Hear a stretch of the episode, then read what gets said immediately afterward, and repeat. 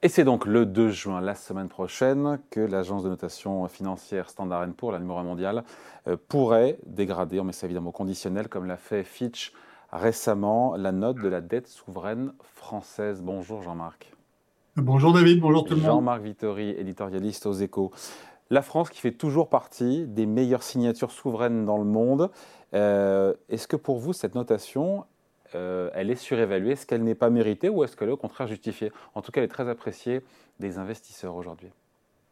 Oui, ben on, peut se poser la question hein, quand on regarde les, performances des finances publiques françaises. Hein. je rappelle que les agences de notation, elles notent la capacité euh, d'un emprunteur, en l'occurrence de l'État français, euh, à rembourser en temps et en heure. C'est-à-dire est-ce que l'État aura assez d'argent pour honorer ses obligations? On voit bien qu'aux États-Unis, en ce moment, ça n'est pas évident pour des raisons conjoncturelles. En France, euh, la question se pose pour des, pour, pour, des raisons euh, structurelles. Hein. Le dernier excédent euh, des finances publiques françaises, c'est il y a 50 ans, enfin pardon, 49 ans, c'était 1974. Ça fait même très longtemps. Ensuite, quand vous regardez ce qui s'est passé, euh, avant, avant l'épidémie, hein, puisque l'épidémie a complètement bousculé tous les coups, mais avant l'épidémie, on avait vraiment, voyait vraiment les efforts que faisaient les différents pays pour, pour maîtriser leurs finances publiques. En, Europe, la France était le pays qui avait le déficit le plus élevé. Donc un vrai problème de contrôle quand, les choses vont à peu près euh, normalement. Si vous regardez d'un peu plus près le, projet de, budget, hein, dit toujours, on compare toujours le, déficit public, au, on le rapporte au PIB. Si vous le rapportez, si vous rapportez non au PIB, mais si vous rapportez les, les, les dépenses aux recettes, ben les dépenses elles font 45% de plus que les recettes. C'est absolument colossal et on voit bien qu'on a un vrai problème de, de maîtrise des, comptes publics. Donc, euh, si on regarde les, finances publiques françaises, on a tout de même y compris par rapport aux autres pays, hein, la notation est toujours euh, relative dans la finance comme à l'école, euh, on voit bien que la, France a même une, vraie difficulté. Puis maintenant, si on regarde les notes, si on compare les notes, hein, si on, on, regarde par exemple les notes euh, données euh, par euh, deux grandes agences de notation, Moody's qui est la numéro 2 et Fitch qui est la numéro 3, les, les, pays qui ont la même note que la France, ben, ils ont une dette publique qui est moitié moins grande que celle de la France. Et si vous prenez ce qui se passe du côté du, du leader, hein, de Standard Poor's, eh bien, euh, les, les, pays qui ont environ la même dette rapportée au PIB, hein, quelque part entre 100 et 120% du, du PIB, eh bien, ces pays-là, ils ont une note inférieure de 5 crans à celle de la France. Donc, euh, on a l'impression parfois que la France est un peu chouchoutée par les agences de notation. Mais alors pourquoi deux poids deux mesures? Pourquoi la France elle est spécialement chouchoutée? Il y a pas de, c'est pas une note de gueule non plus. Pourquoi il y a des, il y a des raisons qui ne sont pas des raisons finalement quantitatives, mais qui sont plus des raisons qualitatives, qui expliquent que la dette française soit chouchoutée? Alors là encore, il faut revenir au, aux agences de notation. Hein. Les agences de notation, elles ne manient pas que du chiffre. Si elles manient que du chiffre, à la limite, euh, les emprunteurs pourraient, les, les investisseurs pourraient parfaitement euh, s'en passer. Euh, non, elles, font aussi une appréciation qualitative et c'est donc dans le qualitatif que la France ben, remonte sa note, si je puis dire. Hein. Il y a même une petite agence de notation qui s'appelle Scope, une agence allemande, qui a dit que euh, si on regardait seulement les chiffres, ben, la, note de la France serait pas bonne, pas très très bonne, mais comme on regarde le qualitatif, on peut la remonter de deux crans. Alors qu'est-ce qu'il y a dans ce qualitatif? Euh, qu'on ne voit pas forcément en France, on a toujours tendance à penser que tout va de mal en pis. Euh, le premier point, c'est la stabilité. Et oui, en France, on a de la stabilité. On a de la stabilité politique. Alors, vous allez me dire, oui, mais le président, il est de moins en moins légitime, etc. Mais si on regarde par rapport aux autres pays, ça n'est pas si mal. Hein. Euh, il y a Agnès Pannier-Runacher, euh, la, ministre de la Transition, qui a récemment fait remarquer que ben, la cote de popularité de Macron, même si elle était mauvaise, elle était nettement au-dessus que ce qui était celle de, Nicolas Sarkozy ou de François Hollande euh, après, après le, même temps de, mandat. Donc, euh, stabilité euh, politique avec des institutions qui tiennent, même si on voit bien qu'elles elle craquent dans le qu'il y a des tensions dans la période actuelle. On a même une, stabilité politique. Ensuite, on a une stabilité euh, économique. Quand vous regardez les cycles économiques, hein, quand ça baisse, quand la, la, la conjoncture plonge dans, dans les pays, eh ben, ça baisse un peu moins en France. La France, elle a un peu un moteur diesel, hein, et, donc ça présente des, inconvénients. Ça accélère pas très vite, mais, mais ça présente aussi des avantages. Ça, maintient mieux une vitesse de, croisière. Et ça, c'est important parce que la vitesse de croisière pour une économie, c'est ce qui va permettre de générer les flux qui vont euh, permettre de, de rembourser euh, la dette. Et, donc euh, la France là se situe plutôt un peu mieux que les autres et, ironiquement le poids de ses dépenses publiques est, un stabilisateur qui, aide à, franchir les, les, cycles économiques. Donc stabilité politique, stabilité économique et puis aussi qualité de l'emprunteur.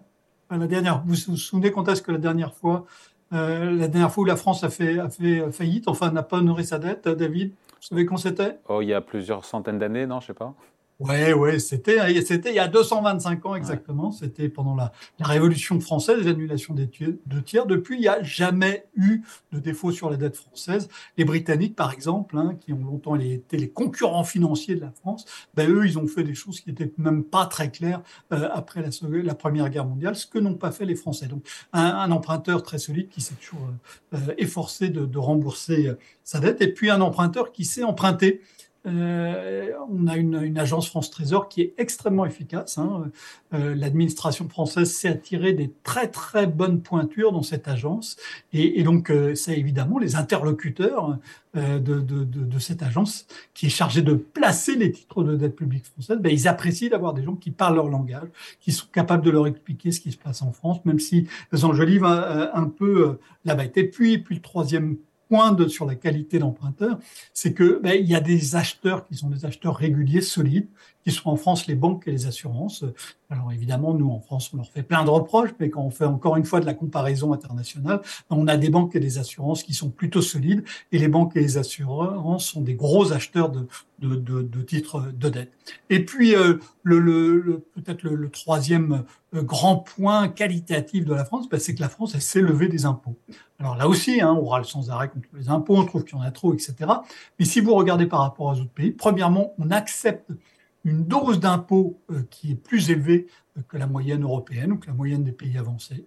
On a une acceptation de l'impôt, un consentement à payer l'impôt euh, qui est tout à fait significatif. Et puis, et puis, il y a des choses qu'on pourrait taxer facilement. les Français ont un patrimoine immobilier, hein, quand on le rapporte au PIB, qui est plus important que dans la plupart des, autres pays. Et donc là, il y a une base qu'on pourrait qui, dont on sait qu'elle ne fuira pas, elle ne peut pas partir. Donc on sait qu'il y a une, une base qu'on peut, qu'on peut taxer euh, si nécessaire. Ça a d'ailleurs été euh, évoqué dans le rapport euh, remis par France Stratégie hier sur la transition écologique. Hein, quand on parle ouais. d'une imposition des patrimoines, c'est bien cette idée-là qui est derrière la tête. Donc ça veut dire que malgré des chiffres, des comptes publics, quand on regarde les chiffres bruts, les 5% de déficit public, les 115% de PIB de dette rapportée au PIB mériterait donc, si j'ai bien compris Jean-Marc, euh, une notation Mauvaise bonne. Note. C'est contrebalancé par effectivement tous ces arguments, euh, savoir lever l'impôt, oui. stabilité économique, euh, politique ou autre. Euh, Fitch, il y a quelques jours, a dégradé, c'est pas la plus grosse des agences de notation, a dégradé la dette française. Emmanuel Macron euh, avait déclaré qu'elle se trompait profondément. Ça n'a eu aucun impact sur le coût de financement euh, de l'État français. Est-ce qu'il en serait autrement le 2 juin prochain, la semaine prochaine, si S&P en faisait autant? Mais, euh, nous l'avons dit l'un et l'autre, hein, S&P est le, est le, leader, donc euh, évidemment, euh, son, avis, son avis pèse davantage sur, sur euh, les investisseurs et donc euh, dans les marchés financiers. Donc euh, évidemment un abaissement de la note. Hein, je rappelle que chez S&P, la France est déjà sous surveillance négative, c'est-à-dire qu'elle risque de perdre un cran. L'agence l'a déjà dit. Et, et donc ce, ce, ça va être guetté de, de très près. Mais quand on regarde, sauf en situation de crise. Aujourd'hui, on n'est pas dans une situation de crise financière euh, aiguë sur la dette publique, contrairement à ce qui s'était passé, par exemple, en, Grèce en 2010. Euh, quand on n'est pas en situation de crise aiguë, euh, la baisse d'une note, l'effet ne se voit pas tout de suite. Il se voit la prochaine fois qu'il y a un problème, la prochaine fois qu'il y a, une, difficulté, qu'il y a une tension. Alors là, les gens se disent ah ouais c'est vrai. En plus, elle a sa, sa, note a baissé. Et c'est à ce moment-là qu'on voit l'impact d'une note. On le voit jamais pratiquement jamais, hein, sauf une fois encore en, temps de crise. On ne voit jamais le jour même. Il peut y avoir des petits, des, petits mouvements, mais comme il y en a tous les jours euh, en bourse. En revanche, euh, à l'étape suivante, au moment où il peut y avoir une difficulté ou une autre, alors là, cette dégradation de la note peut peser beaucoup plus lourd. Ouais. Est-ce que c'est de la fiction, en tout cas, pour l'instant? Est-ce qu'on peut, parce que certains Cassandres nous disent, on finit là-dessus, Jean-Marc, que euh, euh, qu'un jour la dette française, et eh ben voilà, pourrait faire peur aux investisseurs, et donc ils exigent une rémunération plus importante pour, euh, pour en acheter. Et en même temps, je me dis toujours, mais quand on vend de la dette française, qu'est-ce qu'on achète en face après? Ben ça, c'est un, facteur de soutien, alors caché, hein, qu'on n'aime pas évoquer, mais c'est d'une certaine façon too big to fail, trop gros pour, pour échouer. Et si euh, les investisseurs veulent vendre soudain euh, leur dette publique française, leur titre de dette publique française, il faut qu'ils rachètent autre chose à la place. Et autre chose, il n'y a pas grand-chose d'équivalent. La dette publique allemande est, hélas pour les investisseurs, tant mieux pour nous, beaucoup plus euh, faible. Il y a des quantités moins importantes qui sont disponibles. Et puis acheter de l'Italie, de l'Espagne, c'est tout de même pas la même chose. Et donc là, on a une protection très importante qui joue, mais il ne faut pas se faire d'illusion. Il ne faut pas se raconter que ça ira toujours bien, quoi qu'il se passe. Ça n'est pas vrai. Ce que prouve euh, l'histoire financière, c'est que même quand on a une bonne note, euh, on peut parfois avoir des investisseurs qui, pour une raison ou une autre, bonne ou mauvaise, se défient euh, brutalement. Hein. C'est ce qu'on appelle un, sudden stop. Et, ce moment-là, il est pas complètement connecté à la notation, il est indépendant, il dépend de l'impression que peut donner un pays à un moment donné. Et donc ce risque-là, il existe et il existe bel et bien pour, pour la France, qui a des, une situation financière qui, quand on la compare aux autres, n'est pas excellente. Allez, merci beaucoup. Explication signée Jean-Marc Vittori, éditorialiste aux échos. Merci Jean-Marc. Merci, au revoir. Salut, ciao.